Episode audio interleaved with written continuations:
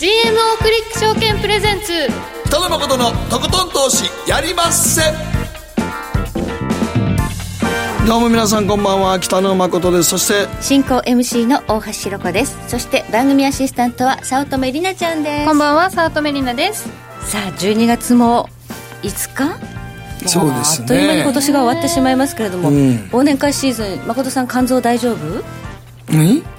感情大丈夫？肝臓あ肝臓ね。一瞬感情大丈夫って言われて何を言われていきなり金の話かいと思って。肝臓ね。はい、はい肝臓ね。あんまりまだちょっと来年僕年明け調べようと思ってますけどね、はい。毎年あの誕生日月に、あの年に1回肝臓調べたり、はい。胃カメラ飲んだりするんですけどね。そうですか。じゃあ年明けね、ばっちりと健康診断なさっていただければと思います、自分でも自信ないですけどねさすがにも さあ今日のゲストご紹介しましょう。福眼経済塾取締役塾とエミールマズさんです。はいよろしくお願いします。はい、エミさんも今週はねあの原油に大きなイベントもありますしなんといってもダウが昨日800ドルとか下げてたりしますので、何が起きてるのかということをちょっと伺っていきたいと思うんですが今年はちょっと年後半になってから不安定になってきましたね。そうですね。はい。これは何が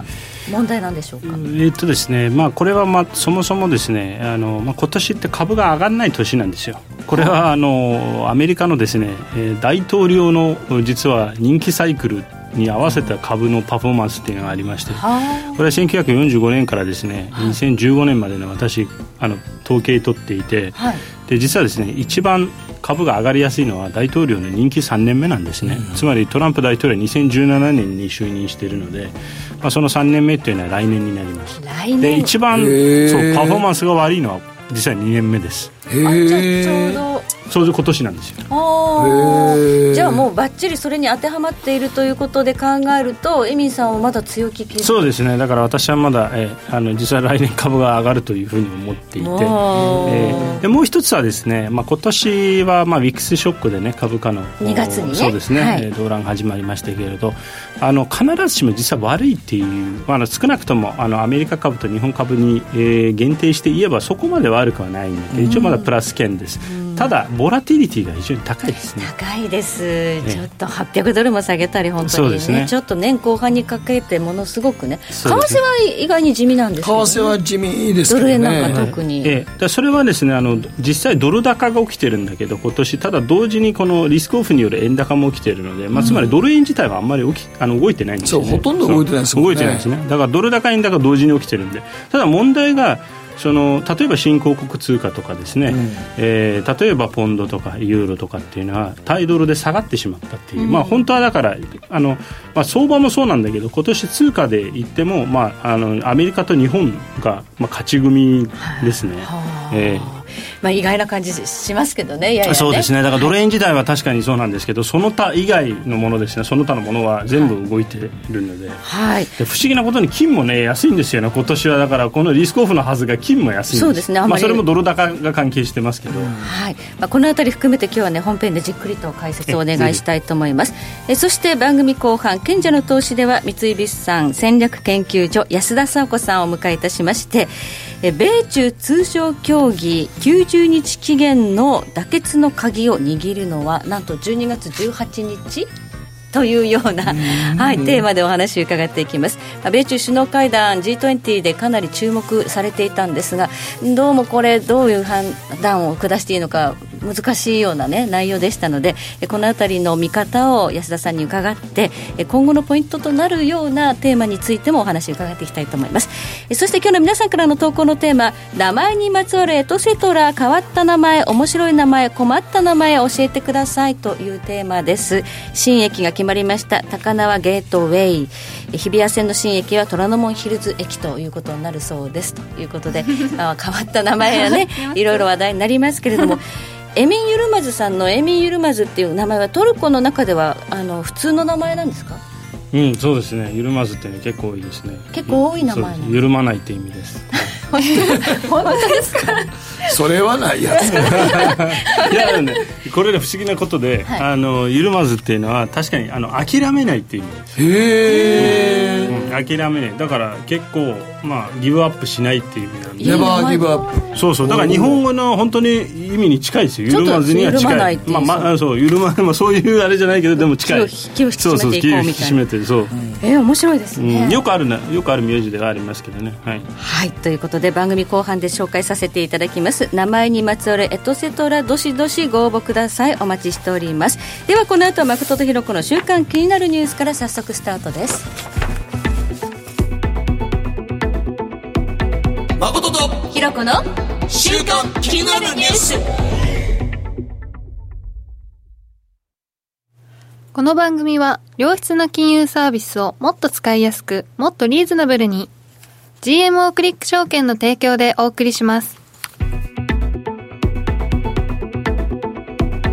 誠とひろ子の週刊気になるニュース。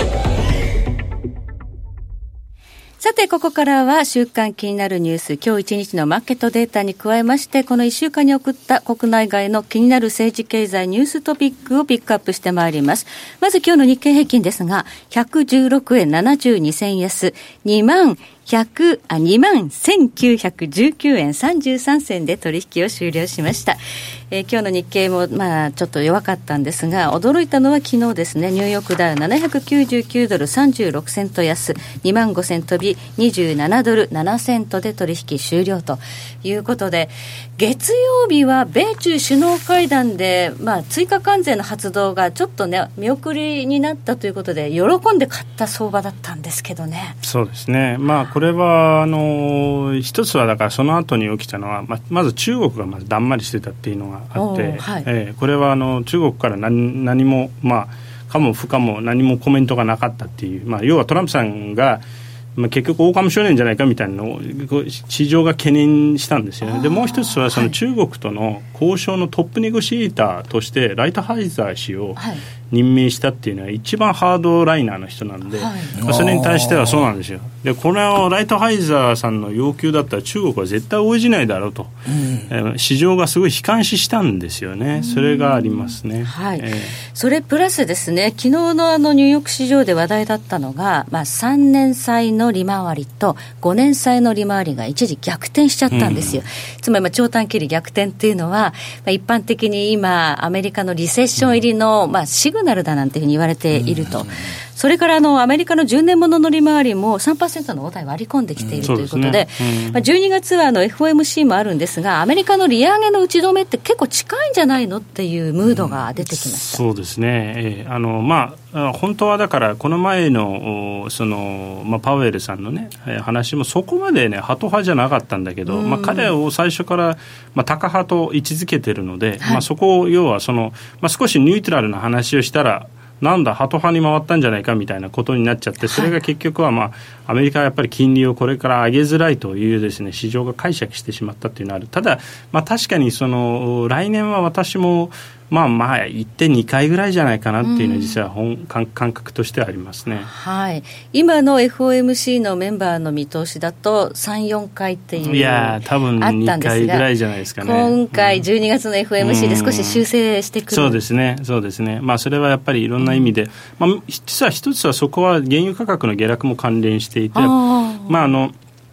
原価格下落することによって結局インフレ圧力が弱まったんですよね。そこまでインフレにならないんだったら今慌てて金利上げなくていいじゃんっていう、うん、まあそういう結論当然ですよ。これになっちゃいますんで。そうするとね、原油が下がったまあ引き金っていうのはいろいろまあ解説されてますけど、トランプさんは原油下げろ下げろって言ってたわけで、トランプさんは遠回しにアメリカの金利上がらないようにまあ仕掛けたとも言える。可能性ありますね。そうすると結局2020年にあとにまあそんなに時間ないんですよね。2020年にもう一回選挙があるんでそその前にやっぱり株価が大きく崩れたりなんかするとやっぱ彼が一番困るのでそう考えますと、まあ、そこを救うために何が必要これはまあナボロさんの入れ知恵なのかなんか分かりませんけれども、まあ、金利を下げると FRB に対して。そしたら FRB はいや下げられませんこんなにインフレ圧力あるのに。なだったら原油価格下げてやろうと。で下がったところで 今度下げろと。ほら原油価格下がったじゃないかと。そしたら FRB はあ確かに原油価格下がって今インフレ圧力が弱くなったのでそこまで今慌てて上げる必要ないですよね。そうした株価はそれに、まあ、一時的に反応して上に行ったっていうありますね。ひょっとしたらやっぱり政治の力、ね、いや、政治の力ですよ、間違いなく。で、あの、まあ、そもそもインフレの要因作ってるのは彼ですからね。だって、景気がいいのに減税やってるんで。はい。確かにそうですね。そうそう加熱しますよね。それはまあそうですよね。そう。それはそうですよ。彼が作ってるんですよ、そのインフレの要因っていうのは。うん、はい。っていうふうに考えれば、それを冷ますというようなことも政治でやった可能性があるということですね。そうすると、ちょっと来年、ドルどうなるのかなっていう、この金利のね、あの利上げの打ち止めが近いとなると、今年すごくドル強かったけれども、来年は今年ほどは強くならない今年ほどは強くならないけど、でも基本的に多分強気トレンドは継続だというふうに思ってます。まあ、大変ではね、少し弱くなってっていますけどでも僕は基本的にまだまだドルは強気ですね。なぜかというとやっぱり FRB のこのバランスシート縮小っていうのはまだ継続しているのであ、はい、の要は金利の引き上げだけじゃないんですよね、はい、バランスシートも今縮小させているので、はい、まあ、つまりそのドルの供給を減らしているわけです、まあ、間接的に、そうなっちゃいますとやっぱりこれはあの構造的なドル高要因なんですよね、でもっともっと言えばじゃあ例えばねいろんな資産においてはどこを買えばいいんだってなった時に実はあんま買うとかないんですよね。だから EU はいろいろとビレグジットとかでごたごたしてますし、まあ、中国はね今度ねアメリカにねアメリカと覇権争いでどうなるか分かりませんし結局買うところっていうのは、まあ、新興国もね今いろんなリスクがあるのでまあはっきり言うとアメリカと日本しかないんですよね。なるほど。でどっちも買われるから動かないのそういうことです。そういうことです、そういうことです、はい。はい、ということで、えー、ドル円相場、本当に今年はまだ10円ほどの、ね、値幅しか動いてない。動いてませんから、えー、こんなんなかなかないですからね、ほぼ動いてないですよ、うん、こう直近に関して言うと、もうここ3、4円しか動いてないですからね。地味な動きですよね。ではここでりなちゃんがこの1週間気になったニュースピックアップお願いします。はい、はい、今週は羽田空港の国内線が保安検査場通過締め切り時刻を12月1日より変更していたというニュースなんですが、はい、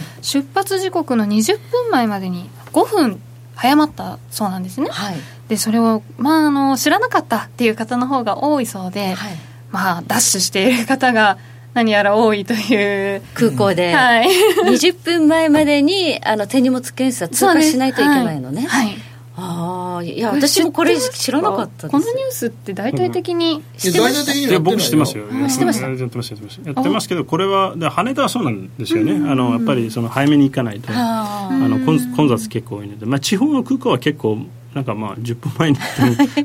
まあ、ね、狭いからねもう入ったらね すぐ登場ゲートでそうですよね。羽田だとすごいその歩く時あるから。間に合わない時もある。あのこれは、まあ、国際空港は結構距離ありますからね。あのこれは単純にだからそのあの要は飛行機自体もその枠がないじゃないですか発着の。みんな結構並んでるんです、きちきちのスケジュールであの滑走路使っているので、だからちょっと23分の遅れって結構後ろに要は渋滞を作っちゃうんですよ。空港の中で。そのでなので1人2人の遅れによって後ろにもしかしたら何万人もの人に影響が出やすいっていう状況なんで、多分それで厳しくしたんじゃないかなと思います、まあ、多分一回飛んで一回朝一便で遅れたらその日ずっとその便遅れますから。いやそうですよね。そうよ。く遅れるよねあのお客様の登場を待ってますなんて、ね、羽田博多間とかねもう福岡間とかもいっぺん最初に15分遅れたらだんだん遅れてきますから、最終的にはものすごく遅れますから、ね、夜のねあのフライトで30分1時間押すとねもう向こう着くのがね。そうもうみんなちょっとそ気もそぞろで深夜になっちゃって全然美味しいもの食べれないとかねありますまかり間違ってあのほんまにあの最後に登場する時なんか皆さんからガン見で睨まれますか？ら お前か！みたいな。その視線ありますね。あれはもうすごいガン見で睨まれますからね。じゃあこれはもう遅れをなくすために結構遵守していくっていう姿勢なんでしょうかね、あのたまにねまだ飛行機そんな乗り慣れてない人はね、はい、あの新幹線並みにあの行ってその行けへんやろその時間ぐらいに。って、ね、って思ってる人結構多いんで、はい、やっぱりそういう感じの人増えてるんじゃないですかねやっぱりね、はい、新幹線はやっぱり便利なのはそこの時間にはギリギリ間に合ったら大丈夫って飛び乗れるってけど飛行機飛び乗れないんでね。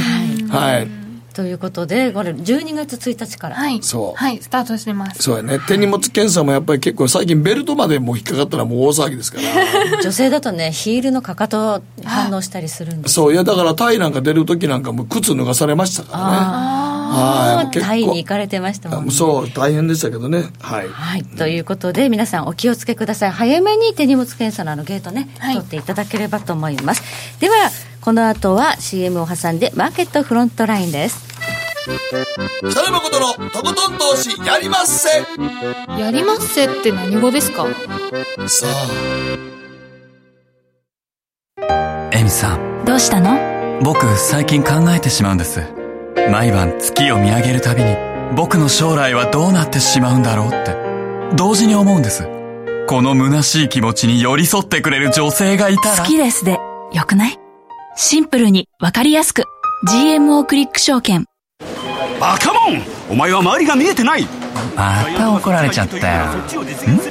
部長の前歯に自分勝手するな。大学生のノリはもう通用しないぞ。はい。ノリをどうにかしないとまずいですね。部長歯にノリついてますよ。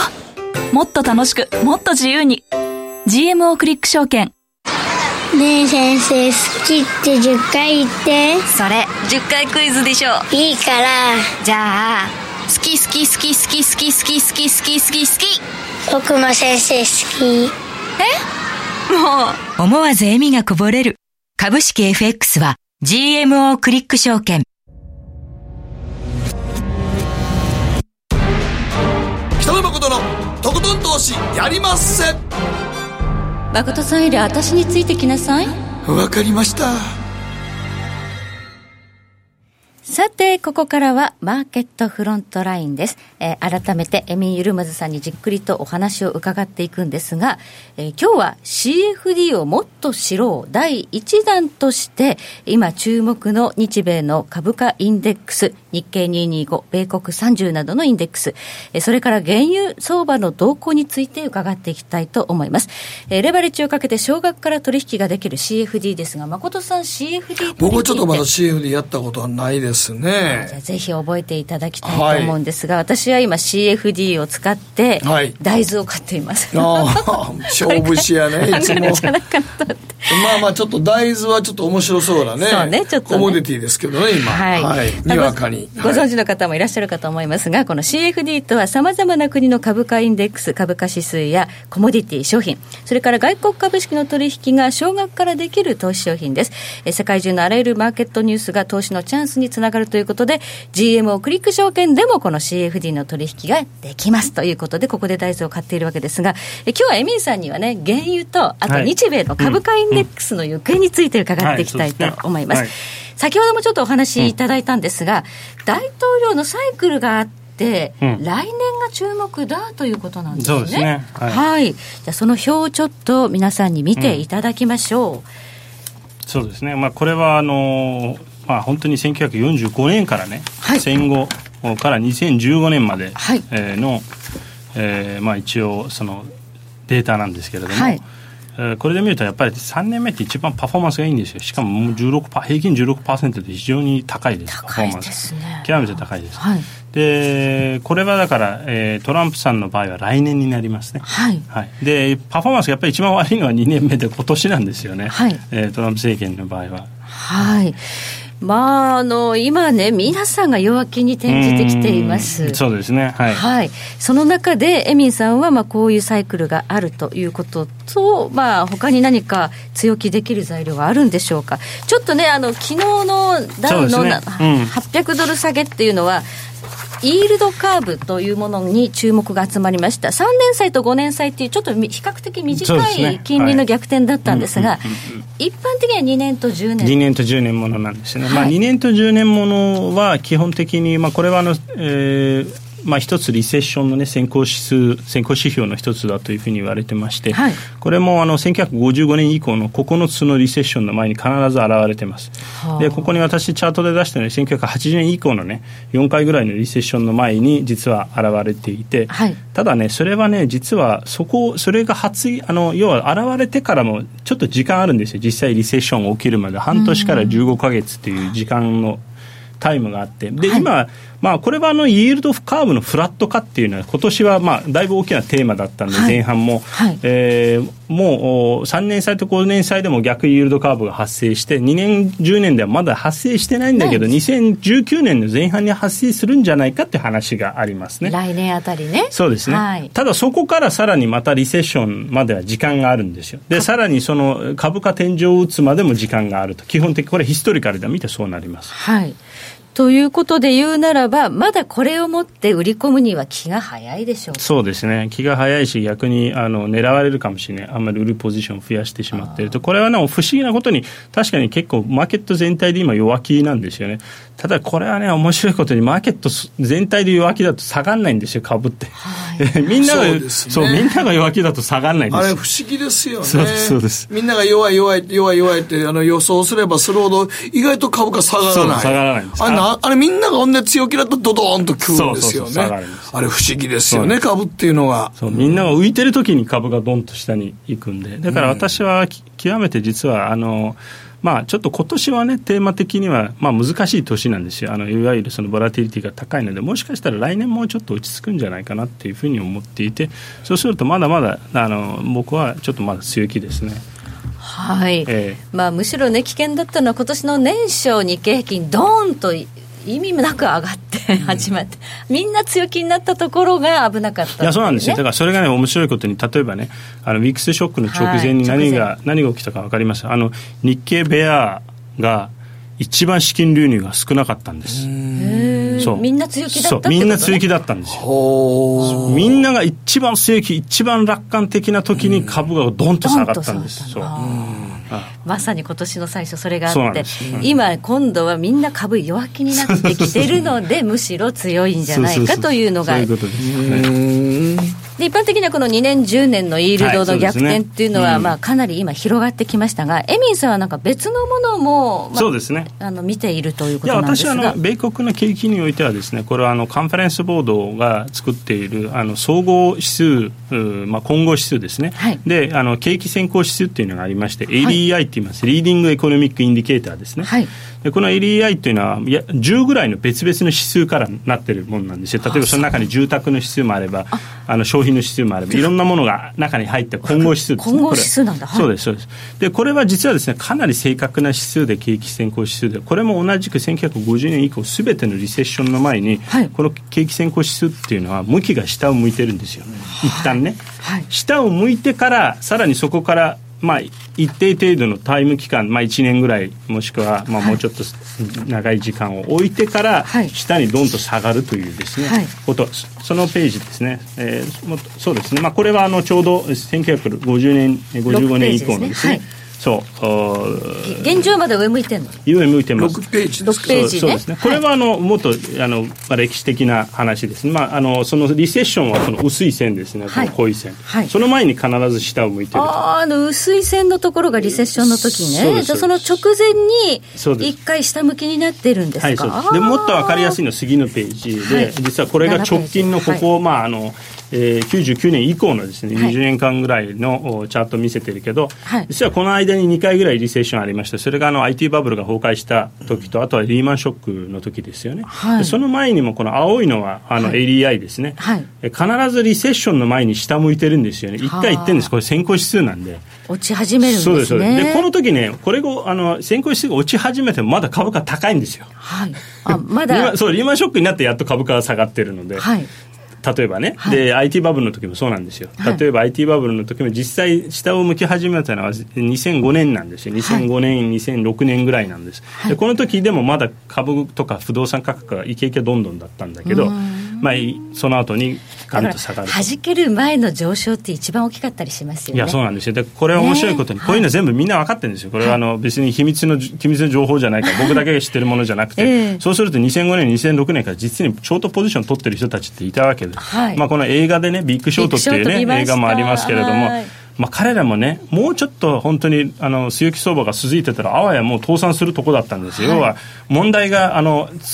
下がるのは分かってるんだけどあまりにも先にショートしてしまったら今度はもうもう自分がやられてしまうという。最後だから踏まれて踏まれて踏まれて踏まれて結局はそのあの自分のもうそのなんていうんですかね、はい、もう力っていうかあの、はい、もうお衣装お衣装でお金がなくなっちゃって。ヘッジファンドもねあの解約されるとね、継続できないっていうのあるもんね。ということがあって最終的にはガーッと上がってから落ち始めるっていうのが、ね。ね、相場のバブルがはじける直前の、まあ、ビットコインなんかもそんなような値動きでね、いやそうですね、まあ、それは今後起きるか分かりませんけど、だから僕はまだまだちょっと下がると思わないので、はい、もうちょっとですねあのそのタイムラグがタイム期間が余裕があるんじゃないかというふうに思ってていますね。はい。今ね、多少その10月以降、乱高下しておりまして、えー、なんか先行きが不透明になっているとは言うんですが、調整っていうのはどの辺で終わってまた来年持ち直すのかなっていうの気になってる方多いと思うんですよね。えっとですね、実はね、あの、ウィックスショックの調整ってテクニカルには1回終わってるんですよ、これは。はい、はい、これはなぜかというと、10月にあの最高値1回抜いてます、ダウはね。はい、はいえー、SP500 もそうなんですけどそう一回終わってるんですよ、はい、でこの下げっていうのは何なのか実は私もちょっと不思議なもんで、はい、この11月からの下げっていうの、はい、でこれもまあ要は似たようなその調整局面であれば、まあ、あのこれは僕はずっと言ってるのはリーマンショック以降の調整局面って平均で200日なんですよね、はい、だから1年ぐらいいや1年じゃないですね。まあ半年ちょっと。まあ短いのは例えば3か月で終わるやつもあれば1年かかるやつもあれば、はいはい、ただこれちょっと珍しいのはその一旦そのウィックスショックの調整終わってまたすぐに始まったっていうのがすごく不思議なもので、だからまああの、まあ、短くて90日だとしたらもうそろそろそうですね、えー、もうあの上上に行ってもいいはずなんですよね。はい、はいちょっとこの辺は少しまだあの分析に困っているもので、ウィックスショックからの調整ってテクニカルには一旦終わったはずなんです。はい。はい、まあ一回抜けてからまた下がってそう抜けてからまた下がってるんですよね。ちょっと少し本当にあの異例の異例の動きですね、これは。はいえー、これがちょっと気持ち悪いっていう方がね、はいね、いらっしゃることはいらっしゃるんですが、まあ大統領サイクル、それからまあ先行指数というところで見ると、まだそうですね、はい、まだまだ逆に言うと多分まだ起きてないからね、3年、5年っていうのは基本的にそこまで参考にされるもんじゃないから。まあ、ちょっと今日あの、えー、ブッシュ大統領の、まあ、追悼の日で休場になるっていうことも、えー、昨日の下落の背景にあったんでしょうか、ね、あるかもしれないですね、あのその、はい、まあ、出来高もね、薄いところを結構先物で、あのポジション的に売ってくるっていうのはありますんで。はい。ということで、えーまあ、CFD で、まあ、株価指数、ダウなんかを、ね、買う、えー、米国30というのがえー、GMO クリック証券にありますが、だとすると、やっぱり下がったところを拾っていく戦略そうですね、まあ、ボラティリティが高いからこそ、それが有効かもしれないですね、その戦略は。はい、えーそして今年最も大きく動いたのが10月以降の原油の下落だったかと思うんですがす、ね、えー、なぜこんなに下がったのかというのも不思議なんですが今週は OPEC 総会があるということでここで何か出てくれば下落が止まるかもという意味で大変でもなんかいつもあれですよね。あの減産っていう方向にあんまりね最近いかないですよね。そうですね、まあ、減産っていうのは結局はその、まあ、OPEC だけじゃないので原油作ってるのでね、はい、結局はその OPEC が減産したら何が起きるかというと OPEC じゃないところがシェア増やすんですよね。今みんな原油ね有り余ってるんですよ。結局ジャブジャブ出てるんで、はい、特にアメリカとかねもう本当シェールとか結局はあの彼らが減産してシェールのシェール生産者が儲かるんでアメリカのね、うん何なんだってなりますよね、OPEC の国からしてみれば、今度はね、っていうところがありましたので、まあ、昔に比べてやっぱ OPEC の割あの比率っていうかね、そ全体に占める比率って、あの影響力が少なくなってだからアメリカのシェールっていうのは、やっぱそういう意味で言うと、OPEC にとってはすごいことやったんですね。そうですね、まあ、これはね、面白いこと、例えばね、あの今年あのノン OPEC、つまり OPEC じゃない、えー、その国のあのあのせ、まあ、増産、えー、が大体230万バレルです。なのに世界の需要っていうのは130万バレルしか増えてないと。供給のが増えてないんですね。そうなんです。で、はい、ただちょっとやっぱりダブつくわけですね。うん、ダブつダブつきますよこれは。で、ただね一つだからその問題がこのシェールっていうのは大体コストっていうのは45ドルから4、まあ、50ドルの間なんですね。あのはい、大体でこれより下下がればね結構困るんですよ、はい、でこれシェール会社ってほとんどテキサス州にあるんで、うんトランプさんは確かにこういろいろあの文句言ったけれども50ドル下回るの嫌なんじゃないかなと僕はなんとなく思うんですよね。そうすると、まあ、今回だから原油価格が下がった原因と一つやっぱトランプ大統領っていうのはありますので、はい、まあちょっとやっぱり50ドル下回るのは多分トランプ政権としても望ましくないのでまあ一旦ちょっとねえーまあ、130万バレル、140万バレルほどの大きな減産じゃなくても、まあ、何らかの合意が出れば、はい、一旦まあ55ドルから60ドルの、まあ、レンジもしくは65ドルのレンジ WTI で作るんじゃないかなというふうに思います。ただ70ドルまで戻るのは少し厳しいですね原油は、ええ。まあ、あの事前の,、ね、あの観測報道として、オペック筋は140ぐらいかな、まあ、まあ、マックスですね、それは、うん、の減産、まあ、プラスロシアも入れてですね、はい、オペックだけじゃなくて、協議っていうふうに言われてます、ね、ロシアもアメリカも出てるわけですからね、いや10月はロシアもアメリカもサウジアラビアも過去最高の生産記録しちゃってるんですよね。はい、まあこれはでもあの、まあ、アメリカが頼んだからっていうのはありますけどね。まあ弱み握られちゃったいや、まあ、あのイランの分をああの埋めてくれって言って、そのために増産したはずが結局イランの経済制裁も8か国に対してはイランから原油輸出輸入していいですよ。って言っちゃったんで、まあ、サウジとかからしてみればなんか裏切られて気分満載もじゃないかなとちょっと担がれたみたいな感じ、ね、いやだと思いますね、えー、はい。ということで、まあ、増産しちゃってるっていうのはアメリカの要請に応えた形というふうにもね、ね。言えると思うんですけれども、えーね、じゃあこれをやはりこうちゃんと手を取ってまた減産して価格をサポートできるかどうか。まずは6日 OPEC 政令総会。明日ですね。はい、はい。うん、で7日に OPEC プラス非 OPEC まあロシアが、ロシアですね。ロシアの存在感もかなり大きくなってきました、そうですね、まあ、ロシア、アメリカ、サウジで、まあ、三大今、原油、まあ、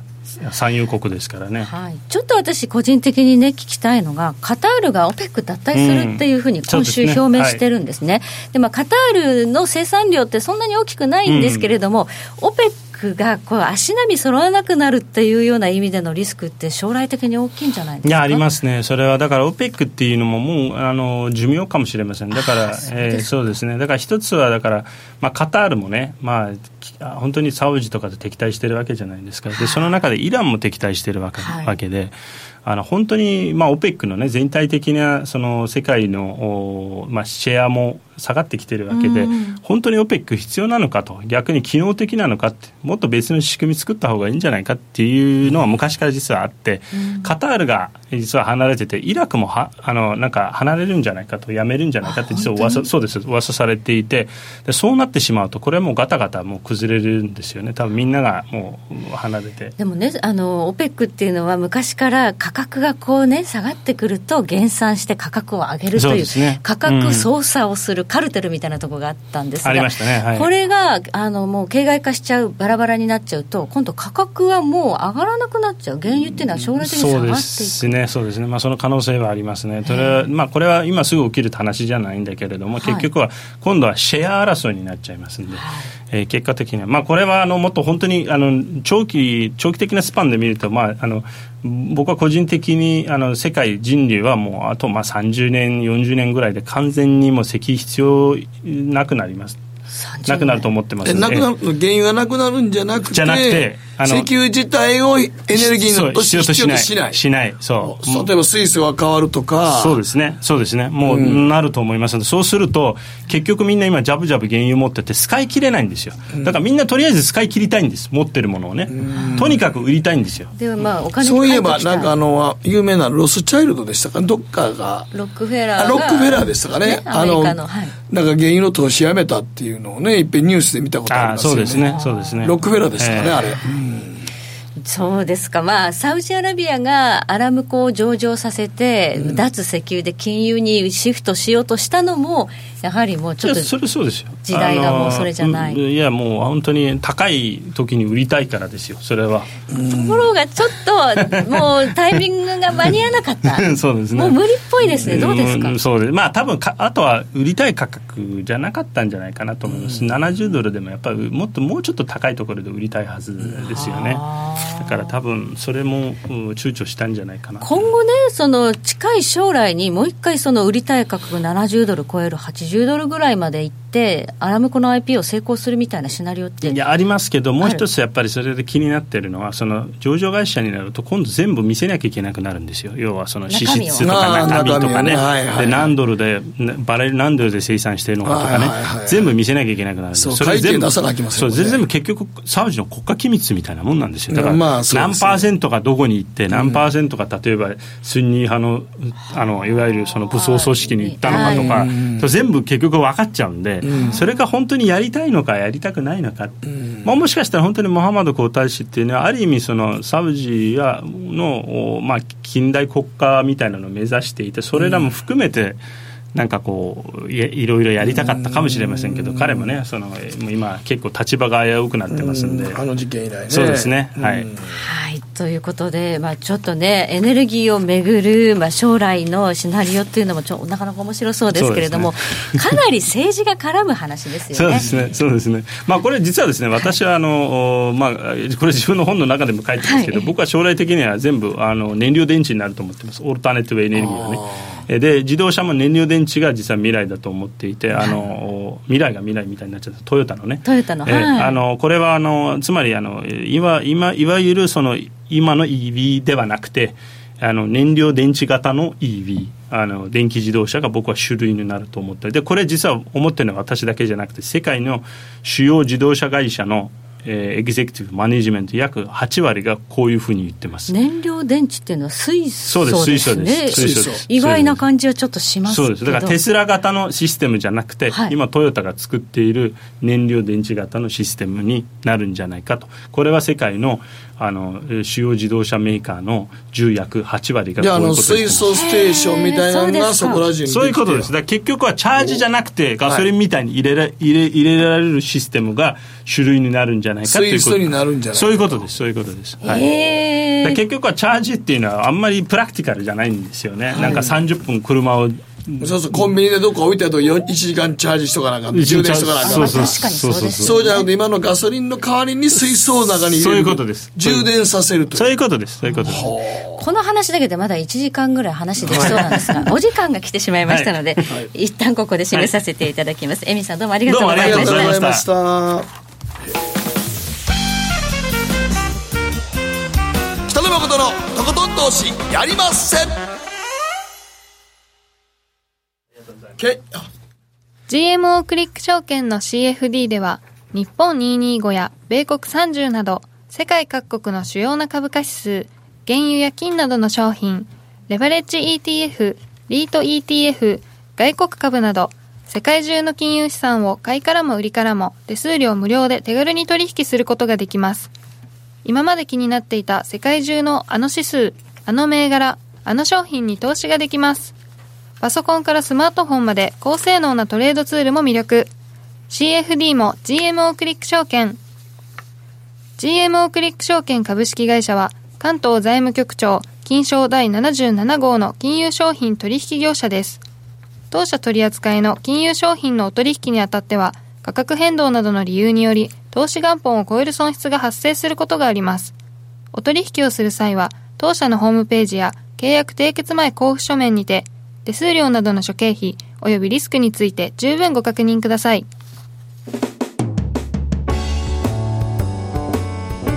北野誠のとことん投資やりませ。ん誠さんより私についてきなさい。わかりました賢者の投資。さあ、改めまして。今日は、三井物産戦略研究所国際情報部北米中南米室研究員安田沙子さんをお迎えしております。はい、よろしくお願いいたします。よろしくお願いします。さあ、今日のテーマは、米中首脳会談90日期限内の妥結の鍵を握るのは、12月18日。うん、なの ?12 月18日なのか。12月18日って言ったら、なんか思いつきます、はいクリスマスの1週間前とかじゃなくて。え何も思いつかないですよ。一応ね東京駅が完成したのは12月18日。ああそうなんですか？開業したのは20日なんですけど完成は12月18日。もう一個言うとカタールはそのカタールの独立記念日も12月18日そして私の誕生日も12月18日おめでとうございますそれは関係ないですね大変失礼しましたえこれ政治的に注目なんで注目ですね、であのエミーさんもおっしゃってましたけれどもその今回の米中首脳会談の、結局その公表された声明の内容というのがあるんですね、まあ、声明の内容だけではなくて米国側で言いますと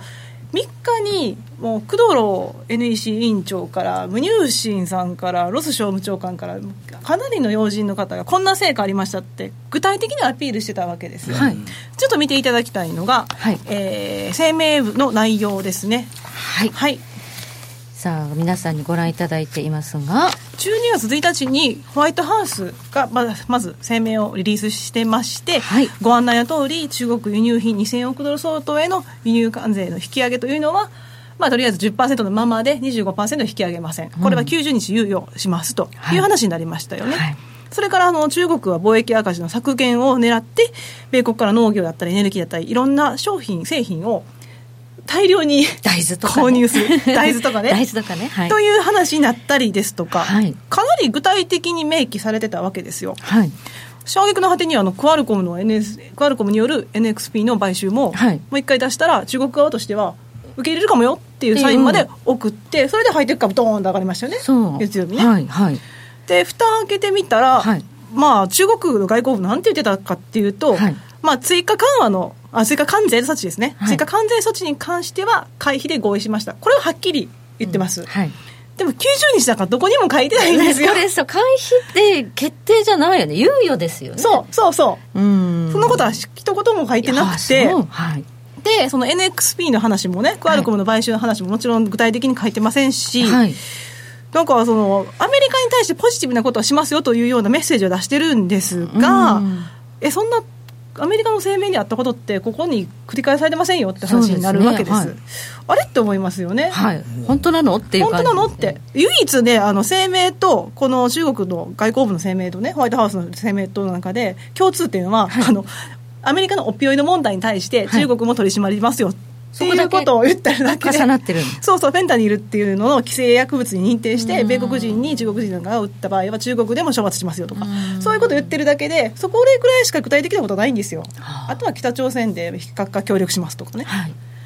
でで12月3日結局その先ほどちょっとお話しましたけれども、はい、要人発言で見ると今度はムニューシンさんとかが中国は1.2兆ドルほどの米国製品買いますとか、まあ、あの中国の人民元についても通貨安誘導というのはしないような確約を得たとか、はっきり言ってるわけですよね、はい、書いてないやないかこの中国の中国は書けない事情があるのか、はい、そのつもりがないのか。そうなんですよ、それを見定める上で、この12月18日っていうのがポイントになるんじゃないかと、そういうお話です。はい12月18日は、はい。まあ、引っ張りましたけどね。何があるかって話ですよね。まあ誕生日じゃなくて、はい、な何が中国にとって大事なのか。経済改革ですね。あの改革開放40周年記念というのがこの12月18日に予定しています。40周年記念、はい、改革開放、はい、何か記念日なんですね。はい、はいまあ、経済政策の改革だったりということで、開放をしましたということを正式に打ち出したのがこの1978年の12月18日だったんですよ。78年。はい。はい、まあ、それに合わせてもう1年以上前から、はい、ブリックスのビジネスフォーラムの開幕式なんかでも、はい、この40周年記念大事なんで、はい、もうかなり盛大に祝いますよ、取り行いますよってアピールしてまして、はい、もうすでにマカオとか香港から訪問団を受け入れて、祝賀イベント的なことを行ってます。この前の12月3日でも東京でシンポジウム開催してまして。そうなんですよね。東京でもやってるんです。そうなんです。中国の大使館と経団連の共催でシンポジウムが行われてはい。あの日中の経済の貿易関係というのを強化していきましょうということを打ち出していました。だから割とあちらこちらでもう前座的なイベントって行ってまして、はい、いかに習主席が注目しているポイントかっていうのが分かります、はい、だからこのイベントってあんまり報道されてませんけど、もしかするとここでその米国の、これから交渉始まってますけど、その交渉の中身について触れたりですとか、改革路線というのをもう少し明示的に打ち出すか、そういうところがポイントになってくるんですね。はい、でこれはそのアメリカの中国専門の方なんかも指摘をしています、はい、はい、じゃあこの日程に合わせて何かこう今揉んでるのかなそういうことはちょっと期待できて、はい、もうすでにですね、知的財産権の問題について、もう侵害したような中国企業については罰則を課しますとい。うふうな発表もしてます、何をするかというと債権の発行を停止しますよとか。そういったことを、まあ、小出しにしつつねお金借りられなくするよと、はい。というふうなメッセージも送ってますので、その大枠でどうだということはしてませんけれども小手先的なね技術的なことで中国は対応してますっていうアピールを始めてるわけですよ、はい、ただ12月18日にこういうことではなくてもっと具体的な策を打ち出してくるかどうか、はい、これで中国の本気度というのが確かめられるんじゃないかというふうな話になってます。はいね、なんといってもたった90日の猶予しか与えられてないわけですから、中国も何かしらこう答えを出していかなくちゃいけない。これでもなんか、こんな感じの新聞の報道やなかったよね。日本の報道って。月曜はすごい株上がっちゃってねなんかもっとね。一応アメリカだけではなくてアメリカ日本だけではなくてあの中国のサウスチャイナモーニングポストなんかも拍手喝采で終えたという形では報道してるんですよ、はい、でもでもこれでいくとやっぱり日にち区切られてんねやんか。そうなんですよ。そう。具体的なんかかなりだいぶ先延ばしするよみたいな感じで書いてあったから。そうですね。見出しだけ見てるとね、ええ、うん。しかも挙句の果てには工藤郎さんの発言ではね1月1日からっていうお話でしたけれども12月1日だってホワイトハウスがリリースして、うん、その日程のねスタートする日程そうそうそう。もうそれもずれてますよね。行き違いはなんで起きたんだろうっていう本当不思議なポイントで、はい、ただもしかするとそれはホワイトハウス側の戦略だったのかという話もあるわけですよ、うん、なぜかと言いますと、はい、3月の第1週って共産党大会が始まるんですね大事なイベントなんですよ。ああそうか。はい。ほなもうその前に決着つけようぜということですね、はい、でもね本当にこの2月末のスケジュールってタイトで、うん、あの春節中国ありますよね。お休み、長いお休み、正月ね。そうです。はい。あの、2月5日からまあ10日ぐらいまで、基本的にはまあマーケットも休場になりますし、お正月ムードがあるわけですよね、その時に交渉ってどうすんのって話もあるじゃないですか、だから実質のスケジュールって本当に思ったよりタイトなんですよね。ほとんどないですよ、ね、まあ、アメリカはクリスマスもありますけどね。はい、はい。ということで、えー、このタイトな日程の中で中国がいかにアメリカのこのね提示してきた要求に応えていけるのか。はいそれうまく答えて、まあ、いけないっていう、まあ、トランプさんがね、これじゃだめだって言ったら、やっぱ関税もう一回引き上げるなっていう可能性もありますし、はい。まあ、トランプさんもまたね、ディール好きですからね、はい、一応ツイッターで、その90日以上、まあ、エクステンションもあり得るような示唆も与えてますから、まあ、ですから、その、中国側の多少の妥協の姿勢によって変えてくるのかもしれませんよね。ただトランプさん私は関税マンだとかそうそうタリフマンも言ってて。彼は本当に強弱をつけて、どちらかに触れた時でもどちらでも対応するようにある意味ヘッジをかけてるというスタンスもありますからね。やり手といえばやり手といえばやり手です。けどそういうふうに見えませんけど、そうなんです。で、あのー、今回でもやっぱり気になるのが人民元の通貨切り下げ誘導を回避したということを確約しましたってムニューシンさん言ってましたけど、はい。はい、これどんな内容になるのかって話ですよね。はい。はい、で今のところそのサンプルとなるのが USMCA、はい、アメリカメキシコカナダの。ナフタの代わりになる、2.0っていう話ですね、はい、あの内容を振り返って見てみるとそんなにその具体的な内容ではなくて割と為替報告書で決められているような内容に即しているわけですよ、はい、そうなってくるとそこまで危機感を募らせる必要はないのでただそのアメリカとしては落としどころとしてこういうものを出しました、はい、中国側も妥協しました。ということで折り合いはつけやすいのかなと。ということが言えます、はい、それが、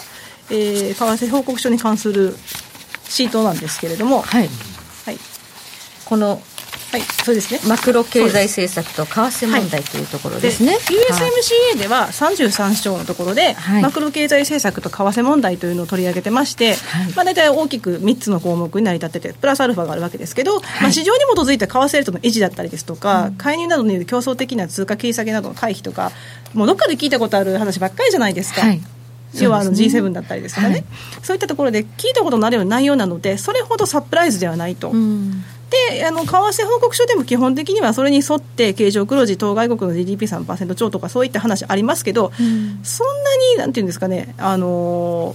ー、ここから逸脱はしてないわけですよね。はいはい、で一番怖かったのはあの為替報告書の中の3条件を決めている2015年の貿易円滑化貿易執行法ここから外れることで、はい、1988年の包括貿易協力法になってしまうとこういった話以外まあ、資本規制だったり、うん、インフレだったり、金融政策にまたがって為替を見ていきますって話になりますから、はい、そこでもし為替操作国と判断された場合はアウトになっちゃうわけですよ、はい、でこういった内容まで盛り込んだような内容にこの33章になっていないので、はい、これに即していけば最悪のシナリオというのは回避できると。いうことですね。いうことではあるんですね。はい、はい。でこのアメリカとしてみれば赤字を減らしたいということで、はい、中国にたくさんたくさん買ってほしいと、とりあえずそこも妥協点のポイントですね。はい、はい。ということで、まあ、実際、この関税合戦が始まって、はい、影響は出始めているという、ね、そうですね、明らかに GDP に影響が現れてまして、うんはい、GDP のチャートをご覧になっていただきたいんですけれども、はい、アメリカの実質 GDP 成長率、はい今回の9月期ですね、はい、3.5%と力強い成長率だったんですが、はい、あの薄いブルーでですね、うん、下。下に降りてますけれども、これ、準輸出のマイナス寄与度なんですよ、成長を押し下げてるっていうことなんですね。でやっぱり大豆でだったりですとか、はい、まあ、輸送品関連だったりですとか、かなり輸出が落ちてきているということなので、はい、それによって成長が押し下げられていますと、うん、さらにまあ世界経済の減速だったりですとか、はい、あとはその、まあ、完全の影響で、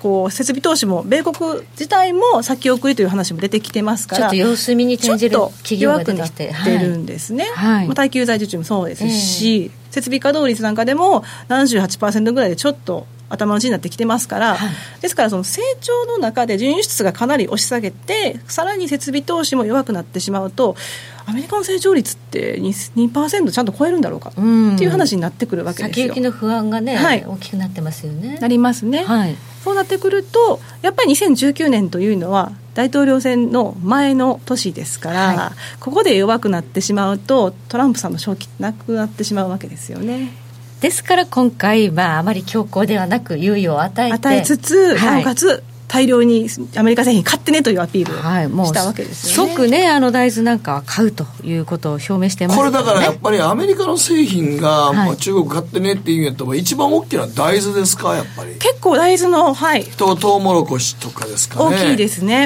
あの、ね、品目別だとやっぱり大豆が1位2位を争うぐらいの水準なので。やっぱアメリカからやっぱりそうでしょうね、はい、大豆それまあ多分いずれ日本とのそれも大豆出てくるんでしょうね。あの例えば中国向けの米国輸出なんかのチャートを見ていただきますと、はい、大豆関連ですね。樹脂を除くとありますけれども、はいやっぱりあの自動車の輸送石油製品に比べてもかなり高いんですよ、オレンジですね、大豆ダントツですねこれ見てますと。大豆関連はかなりダントツなんです。はね自国で作るのでは間に合わないぐらいね。そうですね、はい、食卓をこれ米国産の大豆がね、はい、はい、必要としているわけですからね、ね、はい。まあ、この点はねあのすぐにねあの、まあ、買うということで再開するということで、まあ、これはまあ間違いなく買うでしょうね、うん、はい、まあ、まあ、それを形で表して中国を表して、うんということどこまで米国じゃないとね、まあ言うてもね、トランプさんあれですもんね、あの、まあ、あの、アメリカの、まあ言うてみたら農家の方々にすごい、はい、今ね、補助金出してますから、ね、そうなんです。で、しかもですね、大豆の生産地と言いますと、いわゆるスイングステーツと言われるアイオワだったり、まあ、そう、だからまあトランプさんの代表伝ですもんね。そうなんですよ。そこを逃したくもないという心もあるんじゃないでしょうか。はい。まずは12月18日の中国からの情報に注目、はい、ということです。ですね、以上、賢者の年でした。北野誠のとことん投資やりまっせ。やりまっせって何語ですか？さあ。あらっしゃいご注文どうぞ。うんと大盛りラーメンにトッピングでチャーシューコーンメンマ海苔それに味玉白髪ネギねあバターとわかめも。全部のせ一丁。シンプルにわかりやすく。株式 FX は GMO クリック証券。占えましたぞ、あなたの未来。え、どんな？あなたは努力次第で大きな成功を収めます。ただし、野菜中心の食事と早寝早起き適度な運動をして健康なんだよ、母ちゃんのセリフと一緒じゃん。未来は自分で切り開く。株式 FX は GMO クリック証券。すると川上からどんぶらこどんぶらこ。どんぶらこって何？桃が流れてくる音だよ。じゃあかぼちゃは？こ天ぷらこ天ぷらこかな。鳥は？唐揚げこ唐揚げこ。パパおやすみ。置いてかないで。頑張るあなたを応援します。GMO クリック証券。さてここから皆さんからいただいた投稿を紹介していきます。今日は名前にまつわるエトセトラはい、えー、ミーパさんからですが小学校の時転校してきた同級生の名字があの、えー、寿君あいい名前ね。珍しい名字で驚きましたが寿君も学校に慣れてきた頃誰かがお寿司の「す」ってあの寿だよねって言い出してからニックネームが寿司くんになりました。まあめでたいやらまあめでたいですけどね。まあ穏やかな子で「おい寿司ってこと何?」って返事してましたけど彼は気に入ってたんでしょうか。まあまあ子供の時のニックネームで寿司ぐらいならめでたいですよね、ね、はい、あの頃今みたいにそんな昔そんなしょっちゅう寿司食べてなかったですからね子供は、ね、あんなもん晴れの日のもんでしたからね。はい、はいはいこちらウルトラゾーンさんからで私が子供の頃同じクラスに本間かよという子がいました。本間かよああそうか、はい、いつもその子が何か言うと本間かよといじられていました、ね、子供心に親はなんでこんな絶対いじられる名前を付けたんだろうと疑問に思っていました。そうやな。うちのクラスに小田真理さんがいましたよ。あいました。いた小田真理さんねあれなんかやっぱりあかんよね。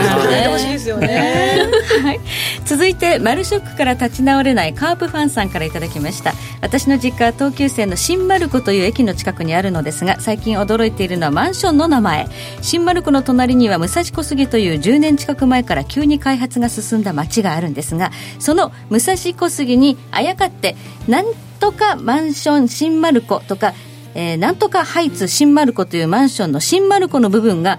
武蔵小杉に変わっている、はい、明らかに明らかに新丸子に近い新築マンションの名前に無理やり武蔵小杉をつけてみたりして 昔は武蔵小杉工場しかなかったんですが急にブランド力が上がってそれに乗っかろうとしている不動産のやり方にいやいやそれはまあそうですよねだってディズニーランドだってね。東京ディズニーランドじゃないって話。まあ正しくは千葉ディズニーランドなんですけど。言うたら飽きませんよね。言うたら飽きません。内緒。はい、はいこちらケイシーさんです、はい、私名前の漢字で書くと4つの漢字ですが11画10画11画13画になります。今でも忘れられないのは小学校の毎日行われるホームルームでの漢字の書き取りですのではい名前書いてください。1問目と言われても私は名字の1つ目の漢字を書き終えただけ結局1問ずつ答えを書きながら自分の名前を1文字時々半文字ずつ書いたのを覚えてます。一番難しい漢字問題が自分の名前でしたと。はあんなに画数の多い名前画数の多い名前って大変やね。不利ですよねあの試験の時に。あとあの小学校の時って自分の名前書いたらそれで5点とかもあったんですよ。漢字で名前を書けたら5点ってあったんでそういう方々はね生徒さん大変だと思います、大変でしたね。難しい名前。今はねもう打ち込んでこうね書けますけど、はい、手書きで書く時代は大変でしたよね、ね、はい時計の針は11時26分回っています。北野誠のとことん投資やりまっせ。